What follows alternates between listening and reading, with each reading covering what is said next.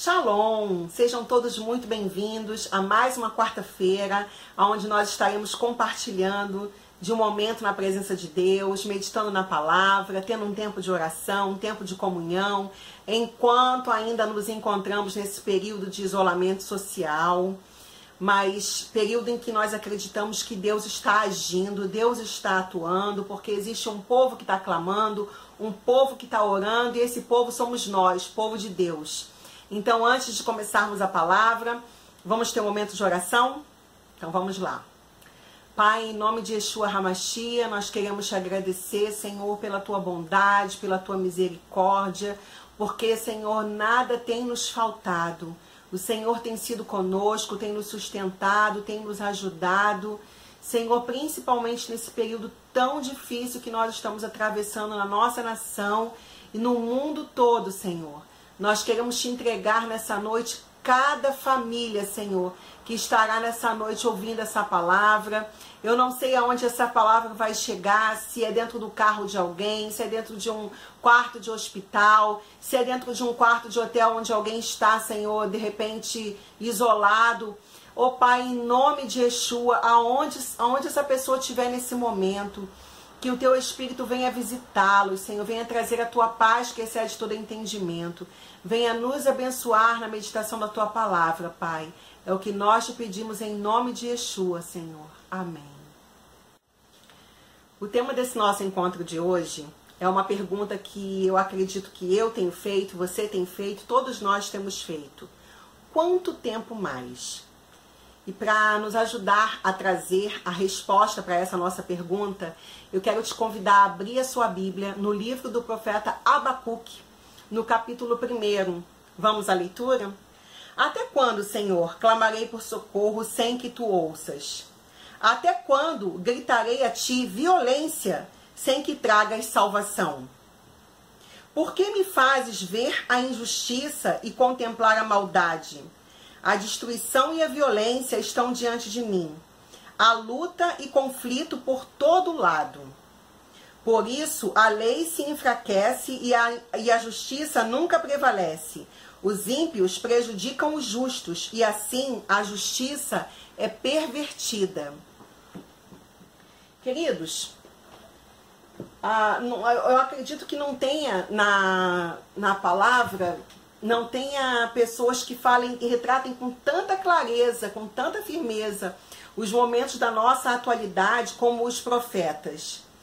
Né? Porque nada do que acontece hoje é novo, não tem nenhuma novidade debaixo do sol. Tudo que está acontecendo hoje já aconteceu no passado. Tudo que está acontecendo hoje já aconteceu lá atrás. Então, o bom de nós termos a palavra para nós meditarmos nela é, é, ter, é porque através da palavra a gente tem um direcionamento de Deus para saber como vamos agir, como vamos nos comportar e o que temos que fazer para abreviar esse tempo dessas calamidades, dessas coisas todas que estão acontecendo. O profeta Abacuque, ele foi um profeta que viveu nos anos antes do exílio da Babilônia. A Bíblia não nos revela muita coisa sobre ele, mas deixa registrado a sua conversa com Deus. Nós acabamos de ler aqui, né, ele falando, Senhor, até quando? Eu acredito que essa tem sido a pergunta que eu tenho feito, você tem feito e to, o mundo todo está fazendo essa pergunta na realidade. E é por isso que eu coloquei o título dessa mensagem de hoje: Quanto tempo mais? Quanto tempo mais é uma pergunta que cabe para várias das nossas indagações principalmente para esse período em que nos encontramos em isolamento social. Né? Quantos de nós gostaríamos de estar nesse momento com as nossas famílias? Quantos de nós gostaríamos de estar é, dentro da nossa igreja? Hoje mesmo é um dia que nós estaríamos né, dentro da, do, da nossa base missionária ali em momento de comunhão, de oração, né, com outras pessoas ali reunidas e eu estou aqui dentro da minha casa tendo através, graças a Deus, através das redes sociais, podendo me comunicar com vocês, podendo ter esse momento de comunhão, assim como o pastor Ludwig também, que tem ministrado durante vários dias, o pastor Marcos, né? Estamos tentando, dentro do que a gente tem de possibilidade, de estarmos em comunhão, de estarmos falando com vocês, de estarmos mantendo acesa a chama da nossa fé. Então, é, essa pergunta, ela é uma pergunta pertinente, é uma pergunta preciosa. A gente pode observar, lendo a palavra, que logo depois de um, um êxito tão grandioso que o povo de Judá teve, quando o rei Josias destruiu os altares de Baal e estabeleceu novamente a adoração a Deus, a observância da palavra, e toda, todo o reinado de Judá foi ali abençoado. Após a morte do rei Josias, o povo novamente se distanciou de Deus, o povo novamente se voltou para a idolatria, se voltou para as coisas erradas, para as práticas abomináveis a Deus. E, e aí a, a injustiça começou a crescer, a maldade começou a prevalecer. E aí o, o, profeta Abacuque, ele num ato de indignação, ele vai até Deus perguntar para Deus até quando Deus deixaria que aquela situação continuasse perdurando. E Deus logo em seguida responde ele: Olhem as nações e contemplem-nas. Fiquem atônitos e pasmem, pois nos dias de vocês farei algo em que não creriam se alguém lhes tivesse contado. Estou trazendo os babilônios, nação cruel e impetuosa, que marcha por toda a extensão da terra, para apoderar-se das moradias que não lhes pertencem é uma nação apavorante e temível, que cria sua própria justiça e promove a sua própria honra. Os seus cavalos são mais velozes que os leopardos, mais ferozes que os lobos no crepúsculo. Sua cavalaria vem de longe, seus cavalos vêm a galope, vem voando como ave de rapina, que mergulha para devorar. Todos vêm prontos para a violência. Suas hordas avançam como o vento no deserto e fazem tantos prisioneiros como a areia da praia. Menosprezam os reis e zombam dos governantes. Riem de todas as cidades fortificadas, pois constroem rampas de terra e por elas as conquistam. Depois que passam como vento e prosseguem, homens carregados de culpa e que têm por Deus a sua própria força. Ou seja, a força dessa nação, a força dos babilônios, era o Deus deles. Eles confiavam no braço deles. E eles eram malignos, eles eram perversos e eles eram fortes. E eles estavam indo com tudo contra o povo de Judá. E por quê? E a gente faz, é, se a gente for parar para fazer uma análise, a gente sabe que o que nós estamos enfrentando agora, é, depois que tudo isso passar, nunca mais a humanidade será a mesma. De tempos em tempos acontecem coisas que marcam a história da humanidade. Há exatos 19 anos atrás, no dia 11 de setembro de 2001, nós estávamos, o mundo inteiro estava assistindo atônito, foi impactado com um atentado terrorista contra o World Trade Center, contra as Torres Gêmeas, lá na cidade de Nova York, nos Estados Unidos. E depois disso, nunca mais a vida da gente foi normal. Estima-se que nesse atentado morreram é, aproximadamente 3 mil pessoas, incluindo os 227 civis e os 19 sequestradores que estavam a bordo do avião.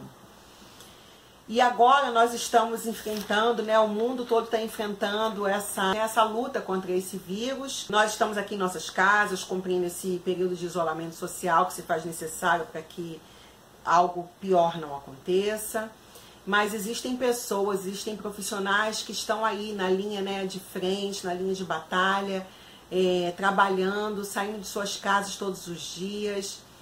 E com seus corações temerosos, porque eu acredito que o pior de tudo dentro desse momento que nós estamos vivendo é manter o nosso emocional, a nossa mente, o nosso coração confiando em Deus, porque não existe ninguém que esteja saindo e que esteja encarando isso de forma natural, com, com tranquilidade, com naturalidade, porque o medo se instalou no meio da, da população, se instalou no meio da, da humanidade, né? Então, é, o nosso desejo para você que está tá ouvindo essa palavra, não sei aonde essa palavra vai te alcançar, se é dentro da sua casa, se você está dentro de um quarto de hospital, se você está dentro do seu carro dirigindo a caminho do seu trabalho, mas aonde quer que você esteja ouvindo essa palavra, que você possa colocar o teu coração, a tua confiança em Deus. Ele não perdeu o controle, muito pelo contrário, ele está no controle de tudo. Todas essas coisas, esse cenário todo que nós temos visto com o problema que teve dessa pandemia, desse vírus, que agora nós estamos assistindo um cenário aonde o problema deixou de ser um problema de saúde passou a ser um problema político, aonde você vê as pessoas muito mais preocupadas em, em, em questionar direita, esquerda, certo, errado, fulano, beltrano, é, ao invés das pessoas se unirem para tentar combater o inimigo comum, que é o vírus, e tentar brigar para poder ter uma melhor qualidade de saúde, de higiene, para todo mundo obedecer, para todo mundo poder ficar bem, para poder acabar rápido, para a gente poder sair logo dessa situação, você vê as pessoas brigando, as pessoas entrando em discussões e em brigas e uma, uma querendo ser melhor do que a outra. As redes sociais tornar, tornaram-se um grande campo de batalha. E você vê que, de um lado, é, pessoas é, ofendendo as outras, outro, do outro lado são pessoas se divertindo, fazendo shows, brincando, tentando amortizar a dor, amortizar esse momento de, de tristeza com diversão, com distração. Mas nós que somos povo de Deus, que temos a palavra, nós devemos nesse momento fazer como o povo de Judá na época do rei Josias fez devemos é, rasgar as nossas vestes, devemos, devemos chegar diante da presença de Deus, devemos orar, devemos clamar, devemos ter uma, um posicionamento diferenciado. E não ficar brigando, não ficar guerreando, mas ficarmos, levantarmos a nossa voz clamando por justiça. Porque o que nós temos assistido nas redes sociais são atos de injustiça um após o outro. Pessoas que saem para poder caminhar em locais, em locais desertos, em locais que não tem ninguém andando. E aí os policiais chegam com truculência, chegam ali batendo, brigando em cima das pessoas. As, os, seres humanos não estão mais tendo amor ao próximo, não estão tendo cuidado para falar uns com os outros. Tá, tudo, tá todo mundo com, com os nervos à flor da pele. Tá todo mundo querendo ter razão o tempo todo. Sabe?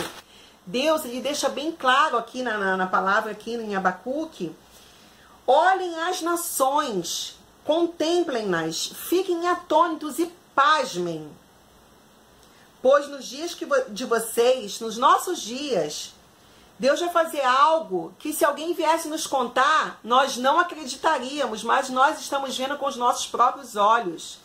Esse não é o tempo de nós nos envolvermos em questões, em brigas, em discussões políticas, em assuntos que não vão nos levar a lugar nenhum. Esse é o momento de nós, como povo de Deus, clamarmos ao Senhor, buscarmos, ainda que pareça que Deus está demorando em atender. Deus ele não está demorando, ele não perdeu o controle, ele tem um controle, eu repito para vocês, ele tem o controle de tudo em suas mãos. Nós precisamos apenas nos posicionar e acreditar que assim como foi no passado, será agora. Deus ele irá responder. Nós temos feito jejum, nós temos orado, nós temos clamado, mas temos que continuar clamando, continuar orando, não parar, não desistir. Depois que o profeta Abacuque ouviu de Deus a resposta de que o próprio Deus estaria permitindo que aquele povo maligno, perverso, fosse contra o povo de Judá, fosse ali contra aquela nação para porque através daquelas pessoas injustas e malignas, Deus estava estabelecendo o seu juízo sobre a nação de sobre o reino de Judá. E a gente tem que encarar esse momento que nós estamos vivendo não só com os olhos naturais, mas o juízo de Deus está sendo estabelecido na nossa nação. O juízo de Deus está sendo estabelecido no mundo através desse vírus. Quantas famílias, quantos casais estavam separados e agora, por conta desse problema de, do isolamento social, tiveram que voltar a conviver juntos? Quantas famílias, os pais e os filhos não se encontravam mais porque o ritmo de vida acelerado, a busca desenfreada por ganhar dinheiro, por trazer o sustento para dentro de casa, impedia com que mães vissem seus filhos, com que pais vissem seus filhos, com que famílias se assentassem novamente à mesa para poder fazer as refeições, para os pais ensinarem é, a lição de casa, as tarefas de casa do colégio para é, é, os seus filhos. Quanto disso foi se perdendo ao longo desse, do, do tempo? Casais que já não conversavam mais, que já não se viam mais, já nem dormiam mais juntos, porque quando um chegava em casa, o outro já tinha chegado primeiro, já estava dormindo. E agora estão sendo obrigados, de forma forçada, a conviverem uns com os outros, a apararem as arestas. Não tem essa de você ficar de mal, não tem essa de você não falar, porque você vai estar tá 24 horas ali convivendo com a pessoa. Então, é, é uma forma que a forma que Deus encontrou é assim. Deus às vezes pede para a gente parar, para, para, para, pede para você dar um, uma pisada no freio. Você não pisa, então ele permite que algo aconteça para que você acorde. Então agora pessoas estão é, cuidando de suas casas, passando mais tempo com suas famílias, revendo seus conceitos e seus valores. Eu acredito que depois que tudo isso passar, de fato nós não seremos mais os mesmos. Pois a gente, se a gente não tiver aprendido alguma coisa muito séria com tudo isso que aconteceu, de nada vai ter valido esse tempo que passamos. Porque mais para frente nós teremos que nos reeducarmos nos nossos comportamentos, no, na, na parte do consumo, o consumo desenfreado, a, o, a busca desenfreada pelo prazer, pela diversão quando, no entanto, você está com a sua família, você está em casa, você está com seus filhos, isso é que é a verdadeira riqueza, esse que é, essa que é a coisa mais valorosa da vida. É para isso que a gente trabalha, é para isso que a gente tem que, que, tem que lutar. Não para poder ficar correndo atrás do vento. E depois que o profeta Abacuque, ele ouve de Deus que o próprio Deus estava permitindo que aquela nação fosse contra o reino de Judá, ele vai, ele faz uma reflexão, ele para para pensar, opa! E aí ele vai e faz uma das orações que deveria ser a minha oração, a sua oração, a nossa oração. E no capítulo 3, no versículo 17, ele diz assim: Ainda que a figueira não floresça, nem haja fruto na vide, o produto da oliveira minta, e os campos não produzam mantimento, as ovelhas sejam arrebatadas do aprisco, e nos currais não hajam gado. Todavia eu me alegro no Senhor, exulto no Deus da minha salvação. O Senhor Deus é a minha força, e ele faz os meus pés como os das corças, e me faz andar em lugares altos andar em lugares altos, estar andando acima do que a gente está vendo, andar acima das circunstâncias. É, todos os dias, eu e você recebemos notícias, como essa semana mesmo recebi né, uma mensagem no WhatsApp de uma amiga, ela me contando, relatando que na empresa onde ela trabalha, mais oito pessoas foram demitidas. Nós precisamos colocar no, a nossa confiança em Deus Precisamos colocar o conhecimento que nós temos dele em prática. No, tem um versículo aqui no capítulo 2 daquele de Abacuque que diz assim: A terra se encherá do conhecimento da glória do Senhor, como as águas cobrem o mar. Como é que a terra vai se encher do conhecimento do Senhor? Se nós nos calarmos, se nós nos amedrontarmos, se nós recuarmos, se nós agirmos como todo mundo está agindo. Como é que a terra vai, vai se encher do conhecimento? As pessoas precisam conhecer Deus através de nós, através da nossa vida, através da nossa fé, através das nossas atitudes. A gente precisa entender que as coisas estão difíceis e o cenário, infelizmente, o cenário daqui para frente, a tendência é piorar. Então nós temos que rever os nossos conceitos a partir desse momento agora, para saber que teremos que ter pão para a gente comer, mas também para repartir com o nosso irmão. Muitos chefes de família, muitas chefes de família perderão seus empregos. O, mundo, agora para o ano de 2021, por causa desse problema que nós estamos enfrentando agora em 2020, o mundo vai entrar num colapso financeiro terrível. Então nós precisamos, não estou não, não aqui sendo a, a, alarmista, não é querer ser negativa, não, é, é, é ser realista. Tá na palavra de Deus. Todas essas coisas precisam é, acontecer para que se cumpra o que está escrito na, nas escrituras.